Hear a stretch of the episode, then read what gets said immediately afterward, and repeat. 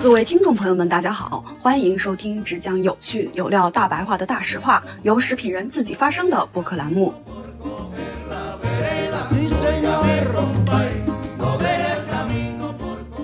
最近这两年，越来越多人去建厂，但是呢，大家都很难找到销售的出口。我们当时其实也是踩了一一个很大的坑，进去了发觉我一不会酿造，二不会销售。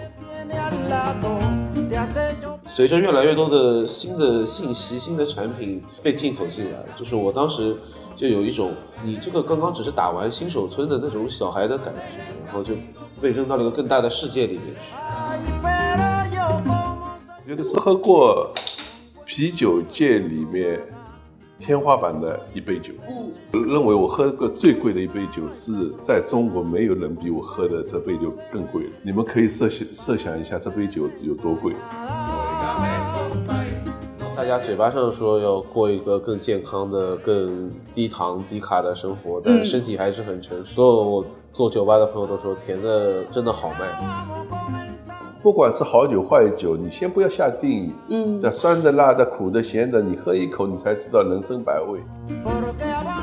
大多数欧洲人不会觉得他们喝的东西是一个叫做精酿啤酒的新东西。对这件事情，呃，追根溯源还是得得是美国人背这个锅。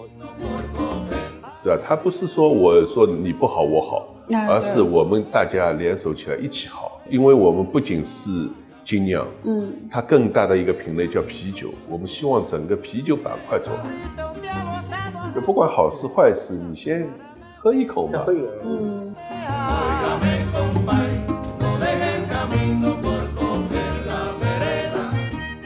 大家好，欢迎收听九一百年老字号，还有九十九年的播客节目《大实话》，我是食品圈的大喇叭岳婉柔。听众朋友们，大家好，我是钱老板，我是播客杯弓蛇影的主播，是一个。喝酒的爱好者，大家都非常谦虚，感觉我下面应该怎么接呢？这个我是大大实话忠实听众 Hunter，我也只能这么讲了。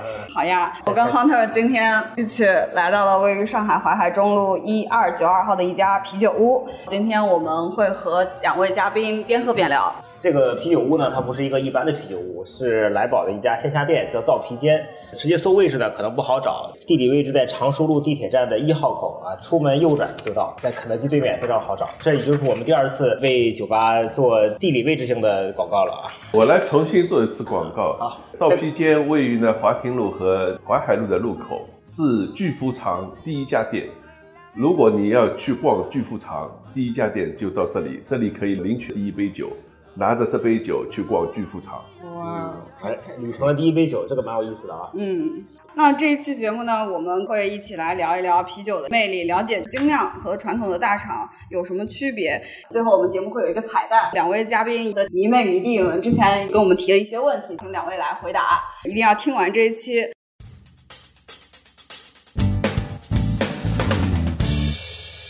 那接下来就是我们这期的话题，叫“请回答精酿”。精酿就是精心酿制吗？这个是我们在节目大实话的第一期就埋下的一个伏笔。对对，这这是一个梗，因为本身呢，国内其实对于精酿圈定义就比较泛化。后来这个概念，但凡涉及酿制的呢，都开始用这个所谓精酿这个词汇，以至于我在呃一次逛调味料展架的时候，看见一个醋瓶子上写的叫精酿陈醋啊，我就非常的奇怪，我拿起来一看，上面写了一个精心酿制。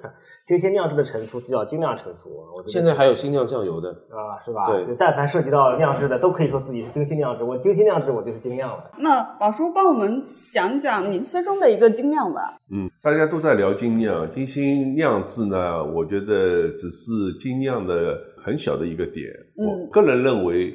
精酿呢，之所以有魅力，是它有太多的内涵在里面。首先，它是一个多元文化的一个产物，并不仅限于工艺或者精心酿制，它更多的是一个意识形态的东西。包括我本人被它吸引的也是一样，就是它能够创造无限的可能，连接无限的可能。在这个世界里面，就是呃，不管是从业者还是消费者，是没有天花板的。这是我的认为，就它不被定义某一款啤酒或者某一种工艺称为精酿。当然，在美国也好，包括现在中国也好，大家有试着去定义精酿这件事情，待会我会延续讲什么是精酿，我心中的精酿。好呀，那钱老板呢？我很同意宝叔的观点，就在早些年的时候，可能讲到 craft beer，可能大家会去参考美国人的那个酿酒师协会他的一些标准和定义，它包括酿造商的规模，然后它的产量，它的还不能控股，我记得是。对，就是它的股权结构以及它的一些要对于材料，就是原材料的一些要求。但这个事情本身也在发生很多变化。我们现在再去看的时候，就觉得这些东西可能还是。有一些过时，或者说还有需要再进一步调整的地方。国内包括其实也有很多讨论，是否有一个偏向行业标准一样的东西，呃，以及是否真的需要有这样子的一个东西。所以我觉得像宝叔一样的，它更多的是一个文化的精神性的一个东西。我觉得是更容易理解和更加具有包容性的一个概念吧。而且感觉精酿的天花板是没有天花板的，不设限。对，嗯，那个就。就虽然是一个较早从事精酿行业的一个从业者，但我是反对把工业啤酒和精酿啤酒划为两个阵营的。如果说精心酿造就能称为精酿啤酒的话，我认为从工艺或者是品质管理角度上，大集团的工业啤酒做得更好。他们有规模，有研发的大量的投入，但是恰恰他们不愿意把这种。大量的好的投入的配方用到真正消费者的需求上面去，他们不是不知道，而是不愿意用，他们更享受着自己那个垄断的或者是瓜分市场利益的这种。状态，他们就偏资本的逻辑，对，偏资本的逻辑，而且各有各的需求，因为他们的一条整个的一个产线，一下几十吨、几百吨的出来，也没有办法满足像精酿满足的那种非常个性化的一些需求。嗯。嗯，所以就反过来，我是精酿较早的从业者，同时我在精酿，我说我们开始做中国没有五家，到现在已经五千多个品牌出现的这样一个市场的时候，现在恰恰是精酿。良莠不齐的一个时代，是大家都是打着精酿的旗号在做一些伪精酿的事情，嗯，这是我觉得比较痛心的。那还真不如倒退回去做工业啤酒，我就一个标准，而且不出问题，不出错，而且足够的安全和标准化。那么，所以倒过来要说，什么是精酿，什么是好的啤酒？那么，我们从三四年前我们开始做了一个小的联盟，到今年我们再一次提出。我们要做一个大的联盟，一个精酿的平台。我们现在已经推出我们的精酿的认证体系。哇哦！那在这个待会也可以详细的去聊这一块。好呀，好呀。我们接下来聊聊宝叔您的背景嘛，因为之前在网上查了一些信息，您之前是做广告的，然后就因为看了一个精酿的厂，所以就准备自己做了。可以跟我们聊聊您当时的一个想法？嗯，一直会被问到这个问题。其实我觉得，就人生分成若干个阶段，嗯，那个阶段去收那个厂的时候，我就是一个商人。更多的考虑它的背景，是因为我觉得烟酒嘛，嗯，有这个执照肯定是暴利的一一件事情。其实我做决断很简单，也不是一个很复杂的人。开了厂，喝了第一杯酒，我觉得哎，啤酒还可以这样。因为我当时那个厂的厂长是德国回来的，所以惊艳到了我。然后我记得是周五出差回来，星期一就过去打款，就把厂子这个股权买过来。感觉那会儿更像一个投资人的逻辑，更像一个商人。我还没有投资逻辑，就纯粹唯利是图，或者呃，就是好玩嘛。因为那时候其实已经不是在做广告了，我是呃做总包，赚钱容易，比较是这样的逻辑嘛。感觉买一家工厂、投一家工厂还是一个比较重资产的事情。大多数的一些精酿的厂牌还是找一些代工啊、贴牌这样的产品，所以你们还是比较直接的去把厂搞回来。嗯，包括今天我还是比较反对去建厂这件事情。嗯，因为现在看得到，大家最近这两年越来越多人去建厂，但是呢，大家都很难找到销售的出口。哦，对吧？其实它是销售驱动的或者渠道驱动的。你先建了厂，往往这件事情就很难自拔。我们当时其实也是踩了一一个很大的坑。进去了，发觉我一不会酿造，二不会销售，这是大家都会碰到的问题。我相信这里钱老板有很多他的忠实的听众或者是什么，都是因为爱精酿、爱啤酒，情怀然情怀所动，他们就去投了厂、投了设备或者投了小酒馆，这些是一个普遍的现象。但是这是我千次万次我想嘱咐大家的，不要以冲动去买厂。过来人老法师的暖心提醒啊，嗯，呃，但这个就是分若干个阶段，到了后期做了一定时间以后，当你销售打开以后，你就觉得供应链的重要性。嗯，所以现在我们来宝除了做自有品牌以外，呃，我们在做一个强供应链的一个全案服务商啊。这个待会儿讲到，就是我们怎么来对待自己这个行业，是我的一些观点吧。当时来宝是先有酒厂，之后有了产品之后，然后去开了一些比较大的像餐厅、酒吧的一些门店。嗯，还没有那么漂亮。我记得第一年大概是一整年的营业额是三十六万还是七十几万一整年啊？后前一两年到第三年，我们的销售目标还在一千万，就很难做这件事情。明白。嗯啊，那第一年的三十多万是卖给什么样的渠道呢？嗯，主要是餐饮或者朋友啊，一年吧三十几万，发发朋友圈差不多了。是的，之前那个 也有就是嘉宾聊过，就是自己创的品牌，然后就是做了一批货之后，对两年都没有消耗完，是，最后全部都送送也送不出去。送也送不出去，真的。就我们可以打个赌，现在一卡车的酒，你现在放在淮海路华亭路路口这样送，我敢保证三天这一卡车都送不完，送完。很难做的一件事情。这个路径啊，我嗯虽然认识宝叔应该有七八八年了八九年了，对对八九年他今天说这个事情，我我也是第一次听啊。我是认为来宝是起步了之后拿了个酒厂我今天也是第一次听到，原来是先有了酒厂，后来才开始做酿造和销售这件事情。三年对才开始对对对有了一些起色。呃，但其实从后面，我我我们站在上帝视角，从现在往前看的话，其实现在来宝的状态，无论是它的酿造或者风味，还是它的品牌跟销售，都是可圈可点的一个品牌了啊。但没想到刚创业的时候也是这么的原生态、原始化。呃，后来是怎么进到商超渠道的？因为我记得我印象中是被不锈钢罐装的那个包装是鲜批嗯对，是吸引到，或者说先对这个产品有印象，然后再逐渐在知道 Olay 啊像来这种高端的一对的些超市对的，就是看到的，我们第一个商超应该是 Olay 还是久光，嗯然后呢，他们找到我们是那一年开始做呃世界杯，因为我的印象很深刻的，因为我认识宝叔差不多一一五年，嗯我一五年到来宝那个办公室的时候，就是放一排世界杯的那国旗标的那个啊打的那个不锈钢罐上，可以配几张图在我们文稿里，可以啊，而且还挺醒目的。挺醒目，很醒目，的对。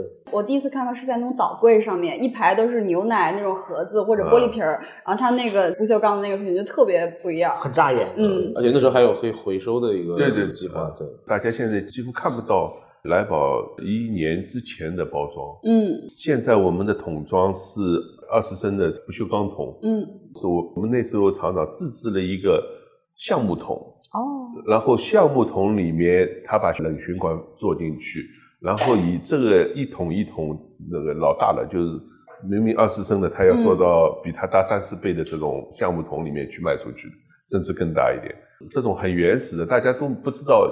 你看现在整个精酿市场或者的高端啤酒在蓬勃发展的这条路径，它其实是整个供应链，包括装备配套都在不断的迭代。嗯以前你要做什么事情，它没有配套，不仅是这个行业，它是跨行业的一个行为。一个行业的发展，它其实连带整个产业群的。那就是从超市，然后到一些餐饮这样的渠道，最后你们进了，现在是直接加线下店开始做。对，嗯，现在我们基本上也是，就刚才也讲到了，我们的模式更多的是在做超级供应链，因为我们是起初小联盟在倡导的小联盟的最大的受益者。嗯同时呢，我也觉得中国精酿要就是摒弃现在良莠不齐，甚至于利弊去除良弊的这样一个乱象的最好的办法是建立一个秩序。嗯这个秩序就大家讲到什么是好啤酒，什么是精酿。我认为就是只要符合国家标准的，它都是好啤酒，嗯对吧？这是基础。但是我们给予一个更高的标准，这个更高的标准建立它的基础是公开、透明、可溯源。所以我们的认证将来看大家看得到认证 logo，嗯认证的体系背后是你扫码能够看到整条供应链体系里面是在谁在参与，他们的行业标准是什么，对吧？就像我们也一样的，我们以前上海工厂，那嗯也不大很小的一个厂，对吧？嗯那么我们拿到了 ISO 两两万两千的认证，包括哈斯伯的认证。今年我们和我福州的工厂同时拿下了那个有机认证。哇哦，那么有机认证，我相信有可能是中国目前嗯。啤酒产业里面唯一两家有有机生产资质的厂。明白，嗯，包括我们也把国内目前今年的嗯。有机大麦呃都买断了，然后我们马上会推出一款叫有有机啤酒。就你们自己给自己设立了一个更高的标准，对，就是它其实那个，就刚才在讲精酿，精酿其实是我觉得是就像每一个人一样的，要把精酿这件事情做好，首先先找到自己的 DNA 是什么，嗯然后在自己的 DNA 级的基础上，呃，愿意以一个开放，刚才讲的精酿的一个是多元化，嗯一个是开放性，对吧？它不是说我说你不好我好，而是我们大家联手起来一起好，嗯有这种就是包容或者开放的心态，才能把这个行整个行业做起来。这是其一，因为我们不仅是精酿，嗯它更大的一个品类叫啤酒，我们希望整个啤酒板块做好。啊。不要觉得就是自己喝了精酿就觉得好像喝工业啤酒的人就怎么样，或者把人家视为垃圾。啊，对，对的，嗯我觉得它其实就像您说的，就是的确有很多人是觉得就是比较寡淡的啤酒更能配配菜，尤其像呃日本菜系的话，它就是日本的这些啤酒更适合配日本菜系，嗯对吧？对，我记得之前也看过一句话，就是有些人 啤酒怎么来去判断呢？就是他既能可以在一个人独处的时候呢，可以品味一杯修道院的嗯细节，对，也可以呢，在比如呃吃烧烤的时候，懂得一个对一个很寡淡的，能够给你带来强烈的杀口感跟这个清凉感的嗯淡爽啊、清爽啊这类的酒，才是他最需要的东西。嗯。它两个很多程度上是不完全互斥的。嗯那我讲了那么多的观点输出，其实，呃，钱老板在前面啊，就是我对面的一个专业资深的酒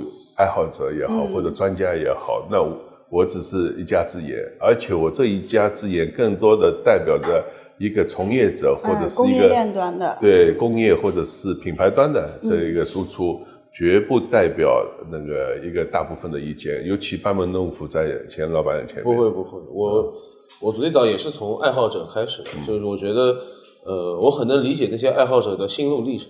有很多精酿其实是年轻人年轻的时候开始喝，呃，其实我小时候也是，就二十几岁喝，小时候刚毕业上学毕业以后开始喝酒，然后开始哦有精酿啤酒，然后喝了一些品牌，喝了一些进口的啊各种风格的，觉得都有所涉猎，而且那会儿。呃，喝酒的时候还喜欢交朋友嘛，也认识了一些、呃一起对精酿比较有兴趣的，可能会经常一起喝、一起聊的朋友。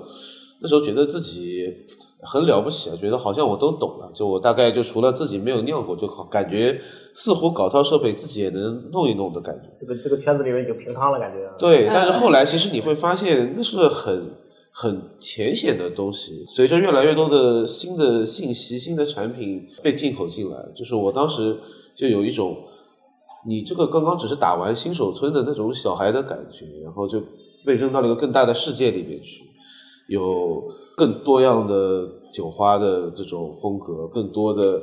呃，用统称的东西接触到了酸啤酒，是个完全另一个不一样、不一样审美趣味的一些东西。当然，有的喜欢，有的不喜欢。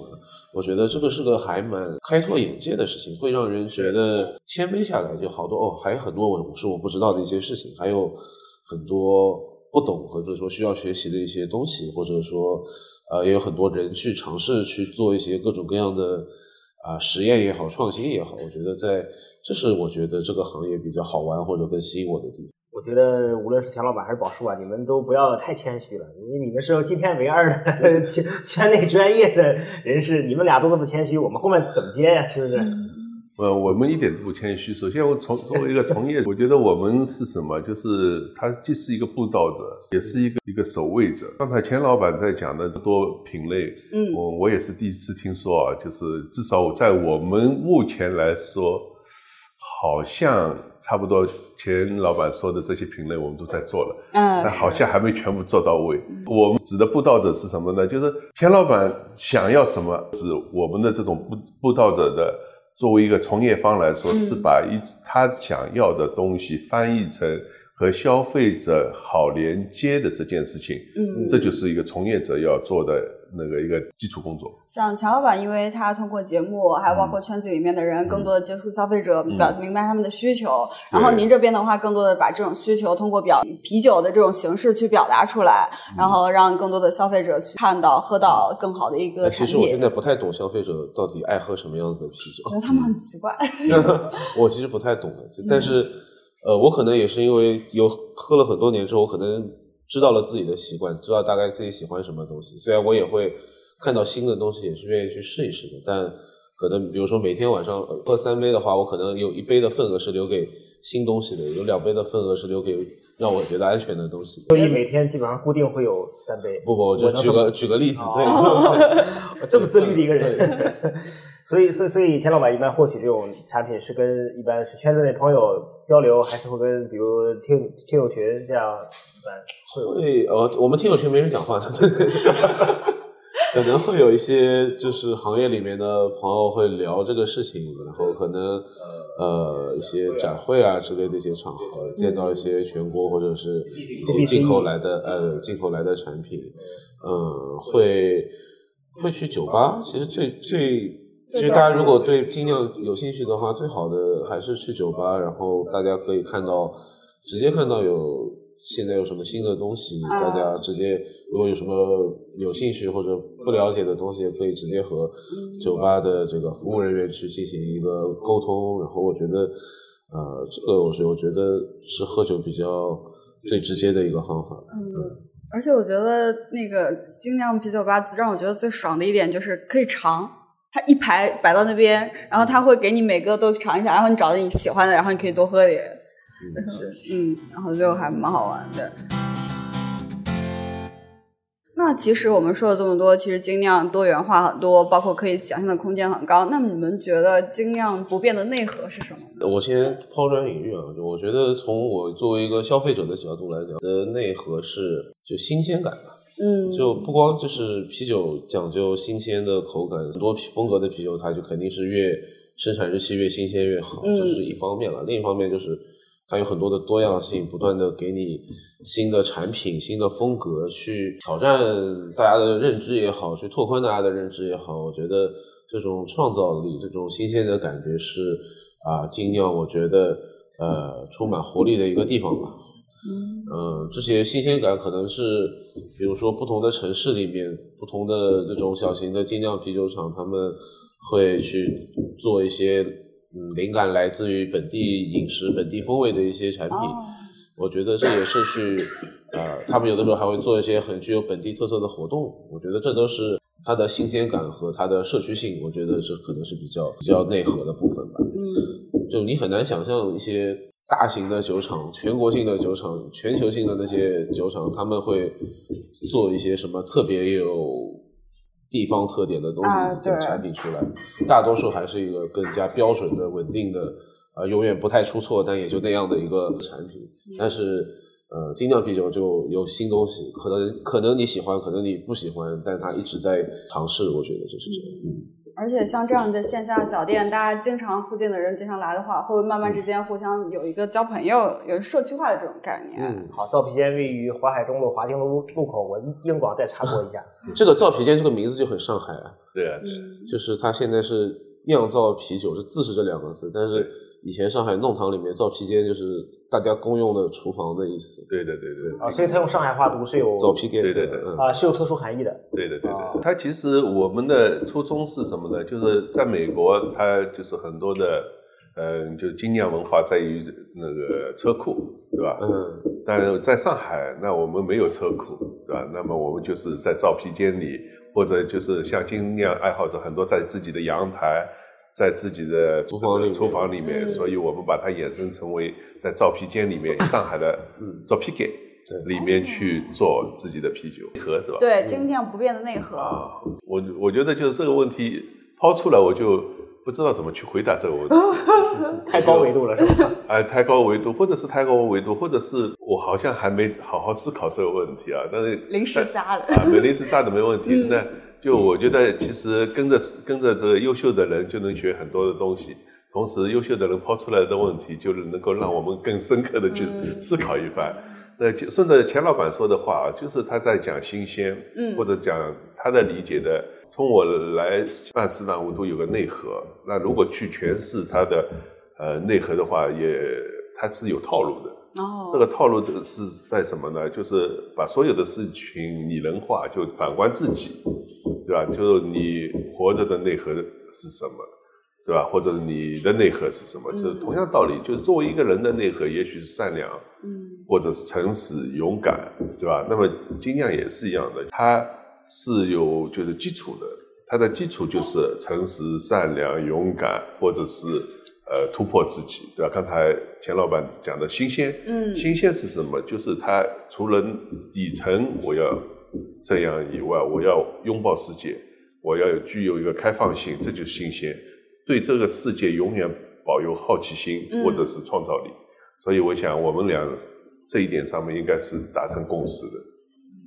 那您从业精酿这么多年来的套路是什么呢？我觉得其实这句话真的是我这个年龄才能说的，嗯那个或者是我只能说一半的，说一半。嗯对吧？就是我觉得，就是现在十几岁、二十几岁，你要让说，呃，你的人生套路是什么，那很难就比较好的表述。那我刚才也已经把我的话已经完全讲出来的，呃，做人做事都有一个套路，这个套路就是怎么做人。我一直说，就是到了我这个年龄，就是我们更多的就是在不断的找到自己的内核，它就是诚实、勇敢，对吧？包括善良，嗯然后在这个基础上保有一颗上进心，保有一颗对世界、对这个地球的好奇心，激发自己的创造力。我我来用一个无懈可击的逻辑回答一下月月这个问题啊。我觉得精酿不变的内核就是变。虽然宝叔不认为我们精酿跟工业是两个大阵营啊，但是你看工业的逻辑就是它把不变做到极致。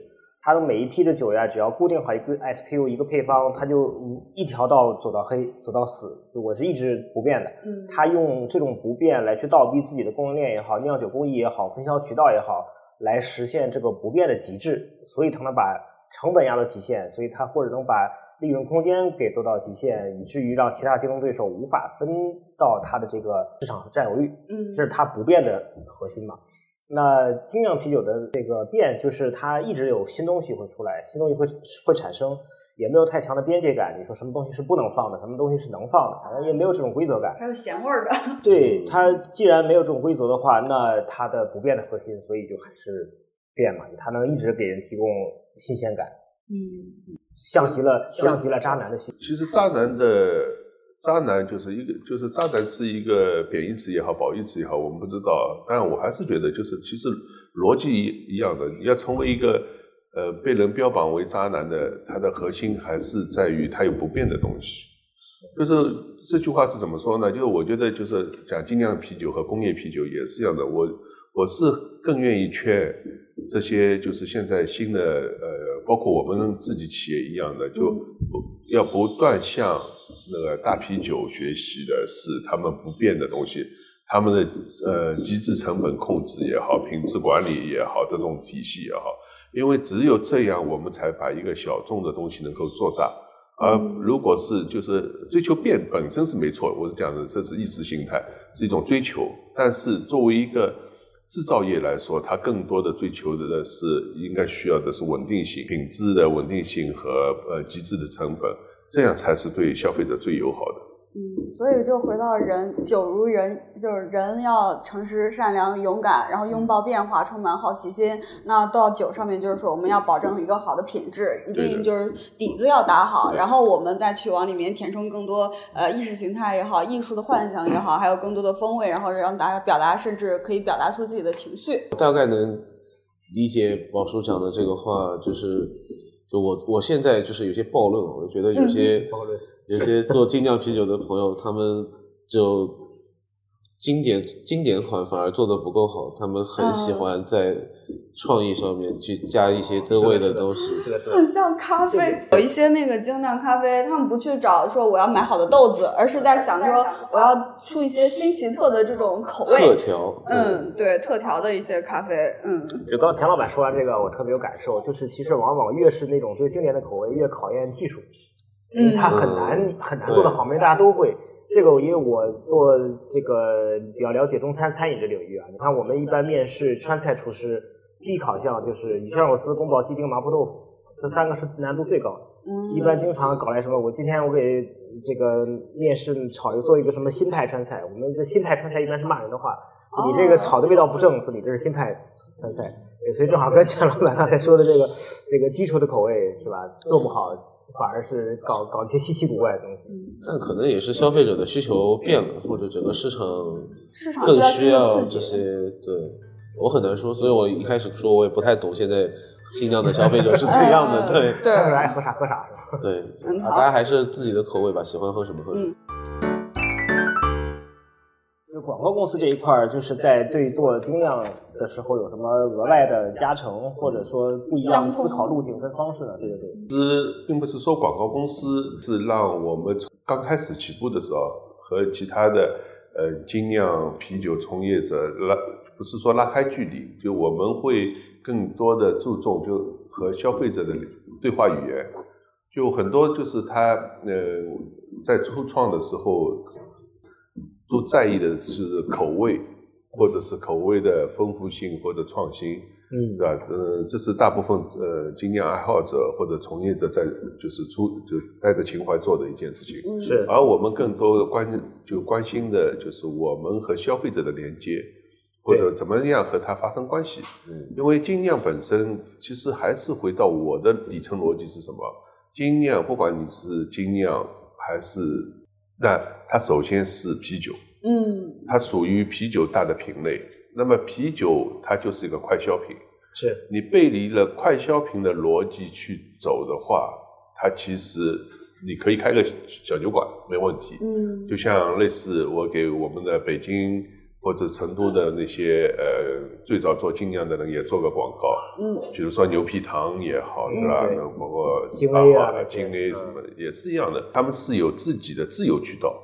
所以他可以任意的发挥自己的想象力，创造产品，去和他的消费者第一呃第一时间建立呃就是信任或者是这种关系。嗯那么我们是更多用他渠道在做自己的品牌或者是做产品的话，更多的要考虑的他渠道的感受，嗯对吧？或者是消化能力，或者消费者怎么样能够看到我们的？第一是看到，对吧？其二其次是尝到，嗯对吧？再后面是还有一个复哎喜欢到或者是复购，嗯对吧？对所以看到这件事情，就是借到的是我曾经的广告公司的呃力。作为广告人来说，那我也是中国最早的一批在做广告的，对吧？嗯我几乎服务了所有的在中国的最早的一批日企品牌。那么，所以我们首先想到的是把产品怎么在端架上面第一眼让我们的消费者、我们的客人能够从成百的里面能够一眼就看到我们。是对吧？这是很重要。看不到我们就失去了这么一次机会，看到我们他就会去拿起来。呃，拿起来以后，它背后还有很多就是商品怎么去设设计的一些逻辑，这就是和广告从业的经历有关系。那也就是说，我我觉得就是我们在从业者当中，各行各业都有，这前身有可能从事，肯定是不是啤酒，他从事各种行业，嗯他都可以用自己的专长去赋能精酿啤酒这个行业。之前刚接触来宝的时候，就基本上就感觉它的整个的品牌调性是比较跟常规的产品是很能突出的。嗯，呃，就是整个的在品牌视觉方面是比较有独到的见解跟思考的。所以，来宝精酿从您的角度来讲的话，有没有它的精神内核或者它的一些品牌理念上的东西？嗯，有，就是其实还是这样，就是说，呃，我觉得我们首先坚持颜值即正义，这是我们从一开始就坚持的一件事事情。因为作为一个从业者来说，精酿啤酒的从业者来说，酿好酒它已经不是呃那么重要。不是，我指的不重要，不是不是不重要，而是它是一个基础。嗯，它本身做一款好酒，你是一个从业者，把酒做好，这是太基础的一件事情。那么，怎么把我们不断？你看，我们今年推出，呃，最近几年推出了很多新的产品，从酸啤酒，目前国内最大的呃酸啤酒制造酿造的发酵馆，在我我们福州那个特斯拉工厂，到最大的 IPA。一呃一个罐两百吨，呃，在我们福州特特斯拉工厂，这些都是目前国内没有这种的大的出货量或者生产能力的，对吧？那么刚才讲到酸啤酒也是一样的，几乎大厂都不敢就把乳酸菌发酵的酸啤在自己的厂的系统里面做，嗯，因为它很容易感染整个工厂。对。而我们经过我们的这个就工艺改造，我们做了酸啤酒。应该目前国内酸啤酒的出货量也是我们最大，包括我们现在尝试着在啊有机啤酒，有机会让各位也喝到我们的有机啤酒，现在已经出来了。嗯，那么有机啤酒它也是一样的，就未来肯定也是个趋势，但绝对不会成为一个大众的东西。嗯，对吧？那因为目前中国能够做有机啤酒的这个生态还没形成。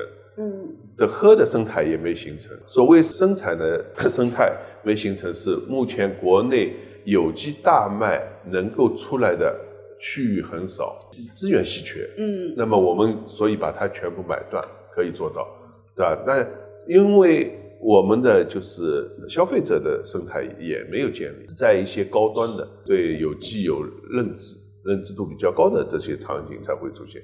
所以，但是我觉得。这个东西我们要做先发，嗯，先发有先发的优势，或者是在这个行业里面，我们要大家都有怀有使命，这些使命是在这个行业里面，我们要做一些就敢为人先的事情，对吧？也许他就是这件事情这条路很难走，但是我一直觉得，就像我们最早，你看我做在这个啤酒板块里用原浆这两个字是我第一个打出来的，这就是你们第一代产品是吗？对我们第一代产品写的“原浆”两个字，我记得我是选用了颜真卿的两个字，就是“原浆”两个字，因为我觉得白酒有原浆，我们就是原浆嘛，百分之一百的麦芽生产，所以我觉得是这是广告人的思考。然后后来我也看到了，嗯，包括青岛啊，呃雪花也用了原原浆，那我就觉得很土，那很 low 吧？嗯，不不不，我不说同行坏话。就我觉得就是 low 也不是啥好。啊，那 然后就呃不再用原浆两个字，所以其实我们的产品也在不断的迭代。就最早我们的不锈钢瓶，对，也是一样的，就不锈钢瓶也是我们专利设计。嗯，然后目前也是你看这些大牌，包括什么呃某花某什么那个 都是其实都是用我们这个瓶型。但是他们没去看专利设计是我们的，我们只是没打他们的，就是这一块，对吧？如果要是索赔的话，我们还能赚一票。但就是这是我的心态，我觉得在同行里面，其实你你喜欢我的产品，你用就是，对，喜欢一起做大做强。呃，对对，就是更多的人如果都习惯于用不锈钢的这种瓶子的话，对于你们来说也是好事儿。嗯，也不是好事，因为 其实我没见见到光，但其实对这个行业，我觉得是也不是一件坏事，至少。对吧？所以就是这不锈钢瓶到我们的兔子，嗯，黑色兔子也是一样的，就是从平行是专利，包括我们用了黑色兔子这个 IP，嗯，那第一个版第一版的话，我们用了呃大量使用了就是纯呃纯色大色块去做这一块，就是在目当时的国内是没有这种做法的，包括用百分之二十的果汁和精酿呃小麦白啤混合发酵的这种工艺也是我们首创。就大家会质疑这件事情啊，就这个之前有果皮吧，早就有。嗯，对。呃，但是有什么？比如说打个比方，台湾呃果皮，它叫果味啤酒。嗯。我们叫果汁啤酒。明白。那个可能是通过香精或者调味，它不是纯的果汁，所以它其实还仔细去看它，有一些我们都走在行业前面的。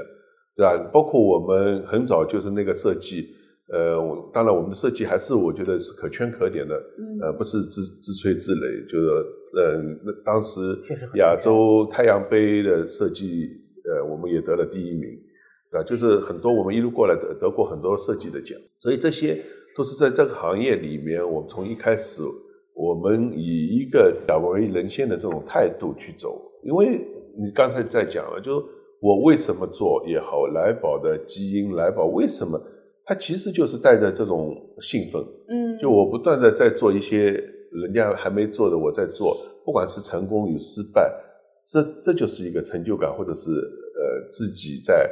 舔伤口的那一瞬间的一种小愉悦吧。嗯，不仅是突破自己的极限，也在为这个行业的边界不断的去开。呃，不，这为行业是现在在讲的大话啊，对，不不必听。做的时候只是自己的一种小 小小满足，对吧？最开始为什么会想到用不锈钢的瓶子？不锈钢瓶子也是一样的，就是说第一代其实是有不锈钢瓶，就是我们收藏的时候用的一升的不锈钢瓶，那是长得像一个地雷。哦，或者像一个手雷这种很土的，是有不锈钢的。那我就说，其实我们你看，我在我们把厂收下来以后，我们把整个品牌全部做了一次重新定义和梳理。因为我本身广告出身，做完了以后，然后我们对包装也重新进行了优化设计，嗯才有了第一代不锈钢瓶的这个样子。包括现在的铝瓶，你看我们在用的这个铝瓶。它其实形状和我们的就是不锈钢瓶是一模一样的，哦，所以它也在抄袭我们。当然，我们现在用它，我也就是我也不去投诉这一块东西。嗯，平行也像可口可乐一样，平行本身成为一个对视觉识别的符号。呃，视觉锤就是就我们广告人讲的视觉锤，就是它本身你很多东西你要输出这个语言那个语言。消费者被教育成本会很高，嗯，所以你要做一些就超级符号也好，视觉锤也好，这些都是让你就是营销的呃成本尽量呃优化或者减少你的成本，嗯，这就是我们在思考的一个问题。所以当然不锈钢瓶还是这句话，它有它的呃有很多优优点。首先它避光，嗯，对吧？就是避光是对啤啤酒很友好的一件事情。然后呢，我们一开始就由高往下打品牌，所以一开始我们就做高端。记得我们从开始真呃一三年以后，几乎那个上海那些高端的场合，我们一半年要做一百五十场活动。你不管是游艇会也好，高尔夫也好，或者那个几乎那个局，我们的啤酒放上去都有来宝。啊，包括餐饮啊，汇丰，我记得，对对对，对汇丰杯也是，呃，汇丰杯高尔夫，我们连续两年是，呃，之前的赞助商是青岛，嗯，然后我青岛走了以后，我们连续两年是唯一的啤酒指定赞助商，嗯，也是的，就是，但是老外就特别喜欢我们的酒。我记得那会儿 Shake Shack 刚来中国的时候，还去我们那里啊，也喝过嘛，对对对。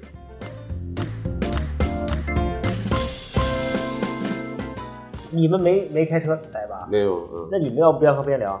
呃，可以啊，可以啊，喝点酒嘛。可以啊。你看，说你每天必备的三杯，呃，两个不变的是什么呢？我可能皮尔森，呃，皮尔森或者 IPA 吧。哦。呃，印象很深刻的是有一年和那个摇滚乐做的一套啊，对对，摇滚有戏，对。那那个用漫画做的酒标，然后是也是很苦的。比较口味比较重一点的啊，那时候第一第一款我们做的是 IPA，对，IPA，当时还有赵雷呢，啊，对，当时有赵雷的一口爱，二手玫瑰啊，我们和国内的目前也都算一线的那些摇滚，呃，摇滚或者独立音乐人做了一些合作。赵雷同款，嗯，来，你喝什么？我都行，我都可以。就是真正爱喝酒、能喝酒的是什么都行，都行啊。那么什么都不说好和坏，不告诉你。其实我不想他说好和坏，因为在就是在鄙视链里面，来宝啤酒从一开始就你看，我我们公司有玲玲，嗯，对吧？玲玲也是上海精酿协会的会长，嗯，对，现在是中国工坊啤酒的副秘书长，嗯，他是做那个培训，负责培训这一块的，培训教科书这一块的。就是他在我们共体系里面，但是他也不会说我们的酒好和坏，嗯，因为我和玲玲是两大阵营，嗯就我们公司是两大阵营是什么？就是一大阵营是像钱老板这种，他是极其对品质或者是对，就是他的品不仅品质要求，而且是他需要每天喝到不一样的酒，嗯，对，对吧？但我是一个做生意的人，嗯我我讲的是从一开始我就是我坚持做的是什么精酿入门级，嗯就嗯，讲的通俗易懂的叫精酿入门级。就我更多的人能够接受。我是我我们的选择是，我们要找到最大的品类，嗯找到最大的消费群，然后服务好他们，才能完成我们的商业逻辑。可能年轻人的第一杯经验，呃，定定对对对对，嗯，可以可以可以。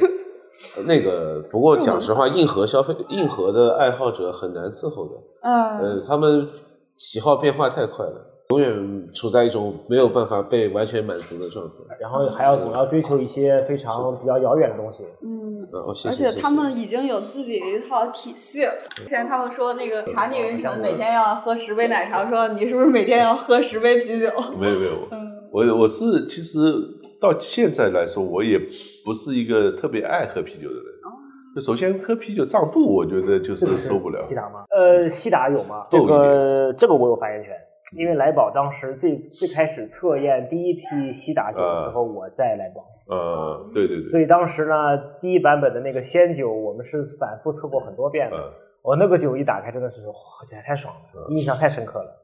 尤其那种还没杀菌的嘛，嗯，鲜酒那个版本，就是当时应该还装开个罐的。嗯，就我们这里来和我来宝合作，嗯就是我记忆犹新的一件事情，我做了一款币圈的啤酒，嗯，还做了一个锡纸号，哇对吧？就是这是做车模的，是吧？我就是就是叫车模嘛，呃，精密是，模型。哎，呃，模型对模型的。不是那种车模。那 个不是他养车模，就是养车模的那 哦，我怎么昨天晚上没睡好？是是是是，没事吧？嗯，所以他就是当时我们合作做了一款，是叫锡纸啤，对对，锡纸好，对对吧？就是锡纸就是杭州嘛，对然后杭州的车模型做了一款锡纸啤酒，对还做了一款币圈的，呃，叫什么来？手臂人啊，手臂人，就是当时就是数字呃货币很火的时候，那个，当时那个酒是只只能用数字货币买的，对对对，不接受其他货币支付方式。还是就是把经验玩到了就是没有天花板、没有边际的这种。那你们最近有考虑在用那个 AI ChatGPT 这些写配方吗？就我觉得，其实 ChatGPT 就刚才您在讲，就是我刚在看最后一个问题，嗯就是都已经到最后一个问题啊，没有没有，我跳过吧，那个就我后来我看到最后一个问题，就是下一杯精酿应该是什么样的，嗯哼，对吧？我觉得应该去问 ChatGPT，哦，真的是问我们是那个，就是我们给不到一个完美的答复，嗯，因为下个时代真的，我觉得是有可能是真的是 ChatGPT 告诉我们未来应该做什么样的应该要做什么样的事情。那分享几款就是大家印象比较深刻的酒吧。呃，这个问题我还真思考过，但是呢，请两位专业人士回答之前呢，我觉得我们用推荐啤酒这个逻辑吧，是吧？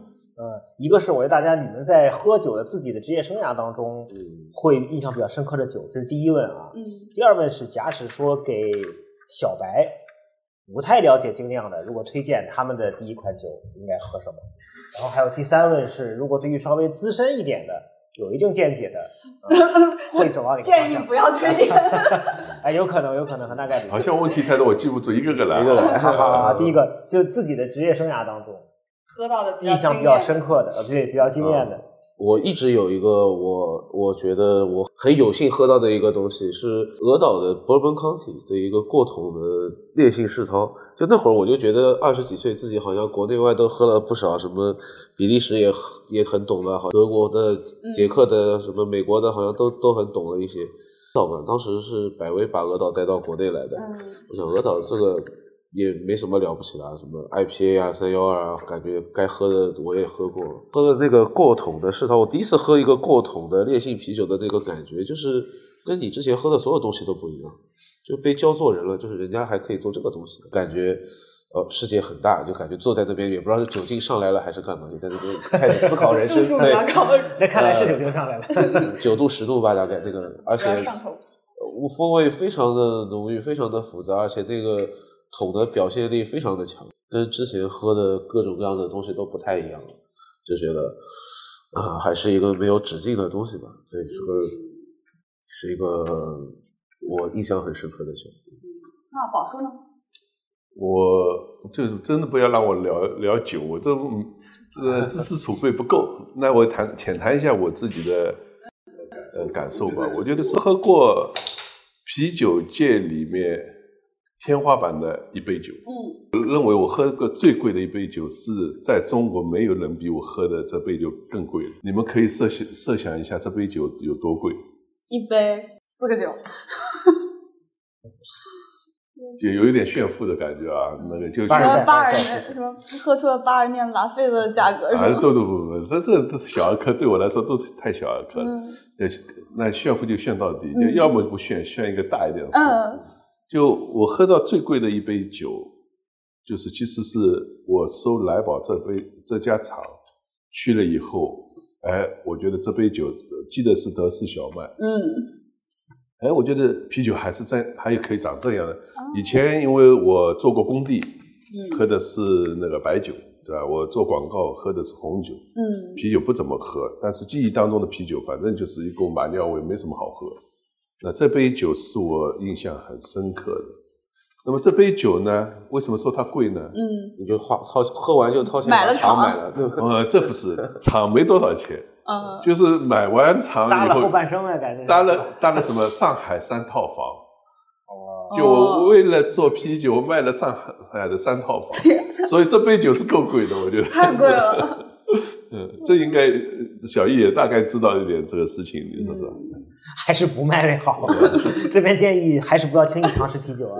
所以可能还是回到我们刚才的主题里面，就是呃没做准备的入局这件事情，其实还是一个坑。这个坑看似很小，对吧？看似开始的时候有可能是几百万，但有可能这个坑会变得很大。宝叔的建议就是不要轻易喝啤酒，否则比较费房子。啊，就是大家一直把经验比比作一个坑，的确这个坑是蛮深的一个坑。是。那第二问就是对小白，嗯嗯，不太了解这个啤酒的或者精酿的，我们如果说开始选择的话，应该嗯。年轻人的第一杯精酿，哎，建议去一个精酿啤酒屋，然后喝一排，选择自己最喜欢的，这是我的想法。就就是那种选择的感觉，真的太爽了。对，一般这种精酿的都会提那种，就是这个，它有那个叫小的那种适应。对对对，然后对对对，它就是基本上你皮尔森，然后呃白啤、黑啤，基本上 IPA 每一种基本上都会有。因为它每个类型的特色特别不一样，然后像我就是刚才提了那么多酸啤，其实我就是无法接受酸啤的一个人。喝喝个女公爵试一下呀？对，我觉得酸啤挺有意思的。嗯，我觉得，而且。有不同不同风格的酸不一样，我觉得酸皮是另一个审美曲线上的东西。嗯，哦，因为我从小感觉就是跟味蕾记忆有关，从小就喜欢喝小甜水、可乐这种，所以导致我现在对啤酒喝的最好喝的，我刚才说桃子味儿，就是果汁感是要很强。嗯，其实我最开始想，如果说我来回答这个问题的话，就是呃，我会看呃这种佐餐类的场景会比较多，边吃边喝的逻辑。其实最早呢，这个也是我们跟来宝合作的一个最开始的点，就是我们希望给餐饮里面呢，就是餐饮餐饮嘛，只做了餐没做饮，嗯，哎，所以我们希望通过我们的专业能力呢，把餐饮的饮给它做起来。那饮就包含了我，比如有更多的风味，更多的选择。那啤酒呢，又是可以很多跟场景可以搭配的，比如像烧烤啊，比如像火锅啊。那烧烤的话，其实来宝很早就跟大思撸串去做了一个合作啊，这个这个就应该追溯到二零一。一六一七年了，很早了，嗯，以至于后来呢，我们还想做过一个，我们后来还做过一个品牌叫火锅有脾气，就是摇滚有脾气的衍生版，就是我们希望在寻找到一款能搭配到火锅的这么一个精酿，这么一个场景，对，所以从我的理解呢，我觉得如果说关注吃这个搭配佐餐的话呢，我我我我一直是比较推崇所有的果味类的啤酒，就是它的适应性会很强。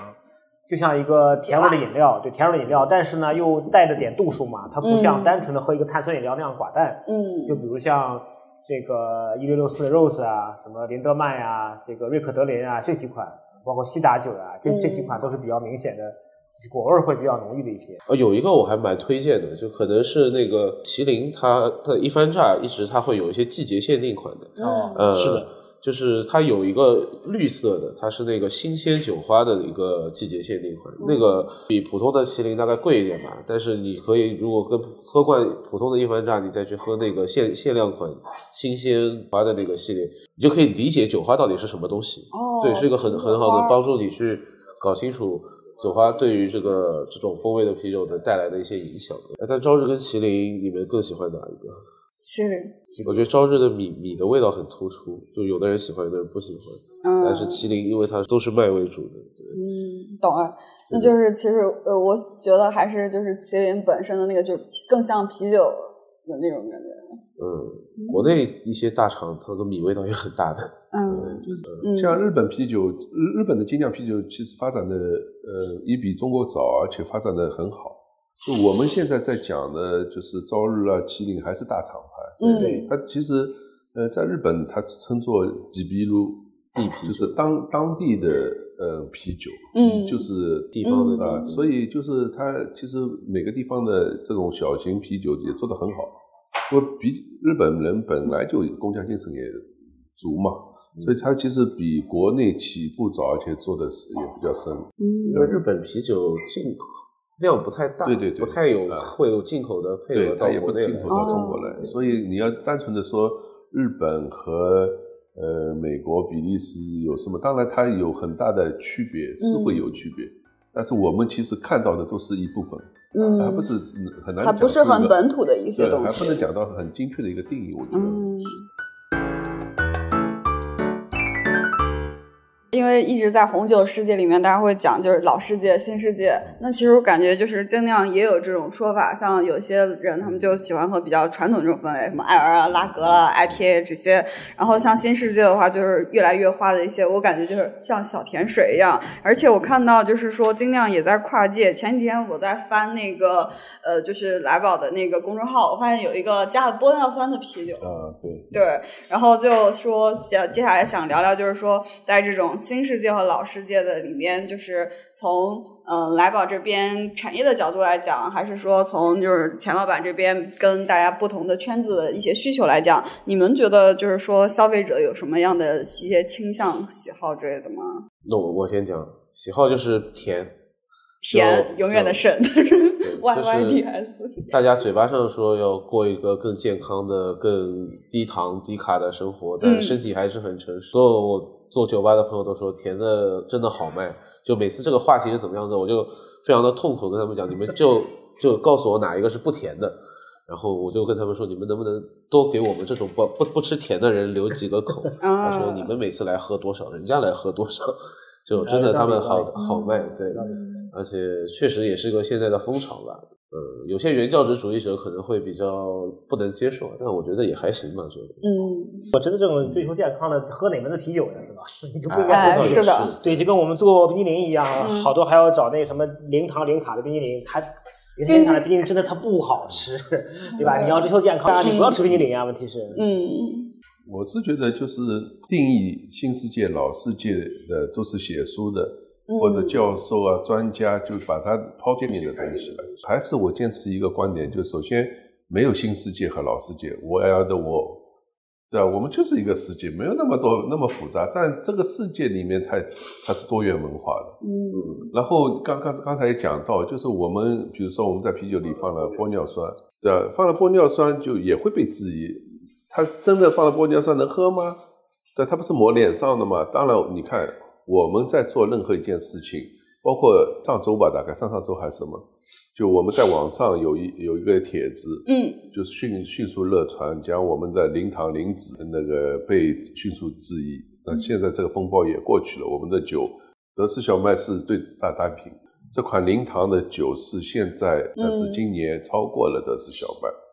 那么很多质疑或者什么，就是我们还是讲这句话：一，我们有我们的底线，不会做没底线的事情，我们也不敢做。啊，对吧？这其次，专业所谓的专业，我们比专业更专业的是我们是从业者。我们是真正站在这个行业里面去做的事情，和所谓在行业以外的专家是两个概念。专家可以，他开可以开无轨电车，就是作为键盘侠，为了博取眼球，他可以乱说一气。当然，他也说的很专业啊。嗯。但是我们比他更专业的，我们是不管是法务、食药监，包括那个食品安全啊，所有细节全部是考量过的才去做这件事情。对吧？所以很多东西，就尤其我们的产品出来，我觉得都是肯定是经得起推敲，否则不会出来的这件事情。然后就是刚才也说到，不管新世界或旧世界，其实我觉得刚才从第一个问题到现在，嗯，我如果问到我，我就会以一个年过半百的一个老人态度去讲这件事情。所以，一我没有能力推荐，对吧？我觉得是什么呢？就是选一款酒去推荐给人。其实就是一种输出，嗯，更多的我觉得酒这个东西，我觉得是随缘，呃，因为你的缘分到了，你会结识到，就刚才钱老板讲的，哎，他认为这款酒我记忆犹新，对吧？但钱老板这款酒推荐给未必我认为对我来很适合，也许对我要很适合，不在有，也许是场景不对了，或者喝的人不对了，这款款酒的价值感就体现不出来，所以我觉得。我我不是太建议去做一些比较生硬的推荐，嗯，有很多有行业推荐，很多的什么专家推荐或者什么，就是讲讲心自己的可以，但是用到别的人身上未必就是很有效果。我觉得，就还是鼓励大家多去尝试，找到自己喜欢的、适合的那一块。对，就是你看我们最近做了一个新的品牌，嗯，叫万小影，嗯，就呃一万两万的万，小影就是。小酌小酌一口的一种，就我们的 slogan 就叫做万事小饮先。哦，就不管好事坏事，你先喝一口嘛，嗯，对吧？就好，不管是好酒坏酒，你先不要下定义。嗯，那酸的、辣的、苦的、咸的，你喝一口，你才知道人生百味。嗯，活在这个世界，为什么来这个世界上，你才知道嘛。不给自己设限。对。看这个 月月写的这个新世界跟老世界啊，有一些关于比如概念上的事情，可能我们是要请两位专家给我们做一些，呃，就是给大众做一些基础偏科普上的。可能这个杯弓蛇影的这个听众会比较稍微专业一些啊，就是可能大实话我们会它还更泛化一些。就比如像啤酒，只要说到啤酒，两个大的类目，一一种是艾尔，一种是拉格，嗯，就这两个。就没了。就我们常听到的所有的，无论是各种各样千奇百怪，什么 IPA 啊等等的，所有的都是归于这两个。对，都是两个大类出来的。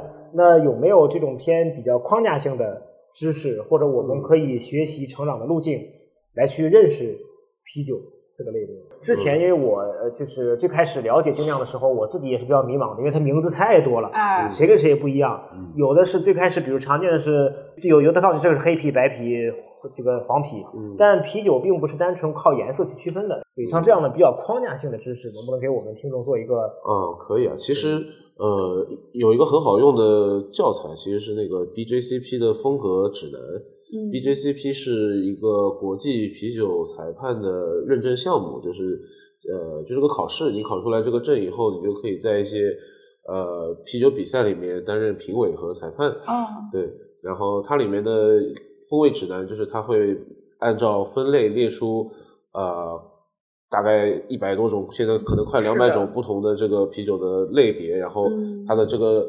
呃，如果要如果是这一算在这一类的啤酒里面的产品的话，它应该达到什么样子的理化指标？它的风味应该是什么样子的？以及它在酿造上的一些注意的点，以及它啊在视觉啊、嗅觉啊，它的一个呃相对偏标准的来讲，它是怎么样子的一个呃性状？嗯，所以这个东西我觉得。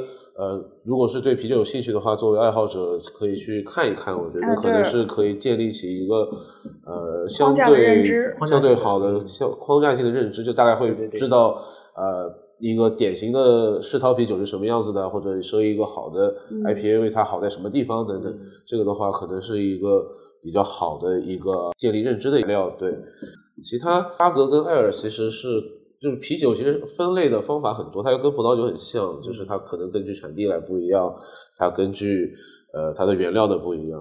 拉格和艾尔算是按照酵母的两类，上发酵、下酵发对，它是根据酵母来来分的两个大类。但其实除了之外，可能还有一些自然发酵的一些东西，偏比利时或者现在更流行的所谓的野菌类的一些风格，也是比较先锋，呃也不能叫先锋，就又传统又先锋的那种、一种比较相对小众一些的一些。对，就是这个也可能涉及到所谓的精酿啤酒发展历史的一个过程。首先，大多数欧洲人不会觉得他们喝的东西是一个叫做精酿啤酒的新东西。对，这件事情，呃，追根溯源还是得得是美国人背这个锅，就是呃，还得追溯到一百年前禁酒令，因为禁了酒之后，其实美国的啤酒产业基本上当时就是完全停止了，只有像百威等一些少数的大厂还活下来。嗯啊、等到禁酒令啊、这个重新禁酒令被废止，大家重新又被允许去生产、销售和饮用这些所有酒类的时候，美国的酒的产业其实是是一塌糊涂的，就很多呃资深的工人他们已经转行了，或者去国外工作了，设备都卖掉了，或者去打仗的时候做炮弹用掉了，所以百百废待兴，一直到七十年代的时候，美国人的酒都很差，各种各样的酒，威士忌也很差，啤酒也很差，葡萄酒也很差。嗯。在到七十年代的时候，有越来越多的美国人去欧洲旅游吧，嗯就是他们发现，就是欧洲的啤酒原来这么好喝。回到美国之后，对美国自己开始尝试去做自己的啤酒，然后掀起了所谓精酿啤酒的这个运动，在自己的车库里，在自己的地下室开始做这样子的一些事情。所以后来这个事情在美国成立了之后，欧洲人也觉得哦，这个可能是一个还不错的概念，然后大家。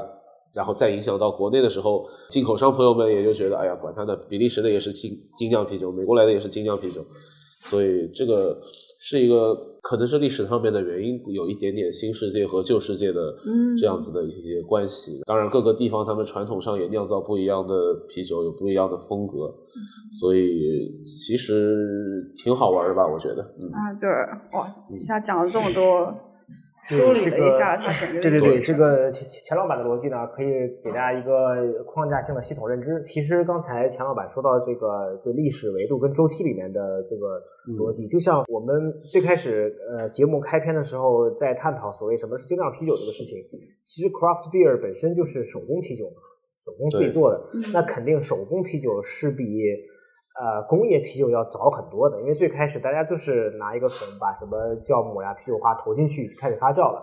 那至于后面才开始出现了所谓的工业化的这种生产工艺，才开始把拉格作为一个适合工业性的这个大大批量规模化生产的东西才才出现的。所以反而我们现在呃喝到的所谓的这些精酿啤酒，其实对于很多欧洲人来说，就可能是传统啤酒，小时候的味道。对对小时候，对，那这个一直以来就是用这种方式喝啤酒的，只不过后来才有了工业化的发展。是的，嗯，那我们进入彩蛋。还有彩蛋，嗯，这个是听友问宝叔和钱老板的问题。如果余生只能喝一款酒，不能再喝别的，你会选择哪一款？为什么？对余生只能喝一杯酒，一款酒，就是你这个酒一直喝，可以一直喝，无限供应。哦，我以为是余生太短了呢，就你喝完这杯酒就嘎了，嗯，吓我吓我一跳。我说这这只能喝问题是不一款酒，选择哪一款？对呃，限定是啤酒还是白酒、红酒吗？呃，还是不限定，哦不限定，不限定。吓我一跳。嗯，好残酷啊这个问题。然后亨特说不限定的话，我就选可乐了，是吗？也没有，就是其实首先我我我是不建议就是一一杯酒喝到底，嗯，但我也不我也不是就是像朝三暮四这朝。三暮四不停的选择的啊，就是我觉得酒本身它是小酌怡情，嗯。它并不是说，当然你今天有三五好友喝的喝的很嗨，你偶尔喝一次大酒没问题，嗯。但如果是每天喝的话，我一直和我们公司里的同时也在说，那你的血液里是酒精流淌的是酒精的，对身体不好。嗯所以作为一个从业者来说，就是呃，喝酒还是得适度。嗯对？如果是呃有一款酒源源不断可以喝的话，就品自己是值得品一辈子的。那钱老板呢？我想回答，我想喝香槟，可 以可以，可以。喝就对。但如果是啤酒的话也可以啊，我我也不挑，就如果有我我就我不排斥，不甜嘛，不给我甜的就行了。竟然是控糖。对，就还是一个很一以贯之的，不要不要给我甜的，对。嗯，啊，方特，你刚才不是替我谈了吗？我就可乐呀，我对 我肯定可乐，对吧？你你说不设限，我肯定就可乐了呀。那你呢？你会选什么？all in。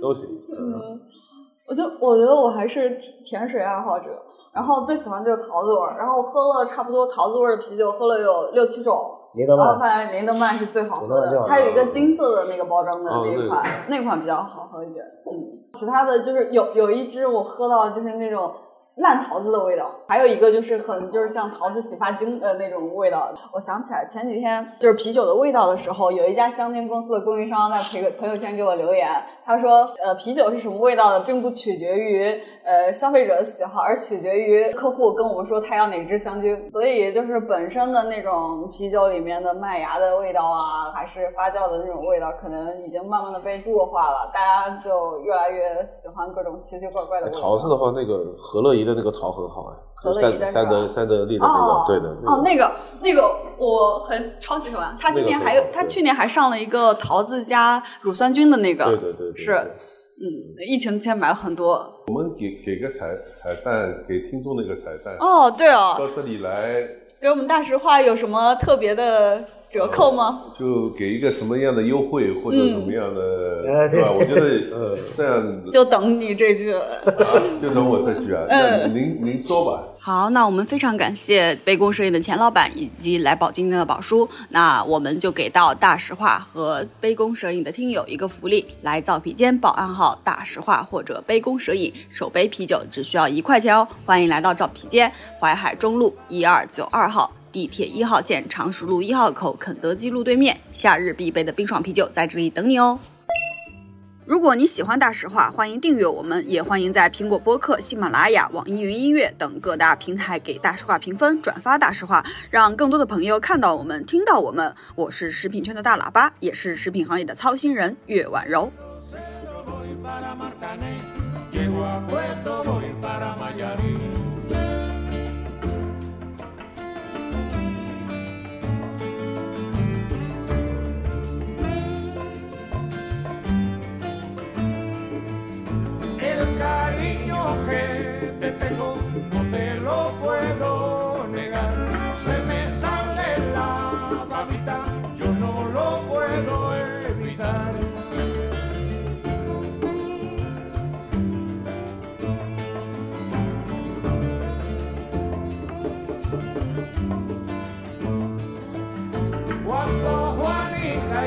Chan Chan en el mar servían arena, como sacudí el jibe, a Chan Chan le daba pena.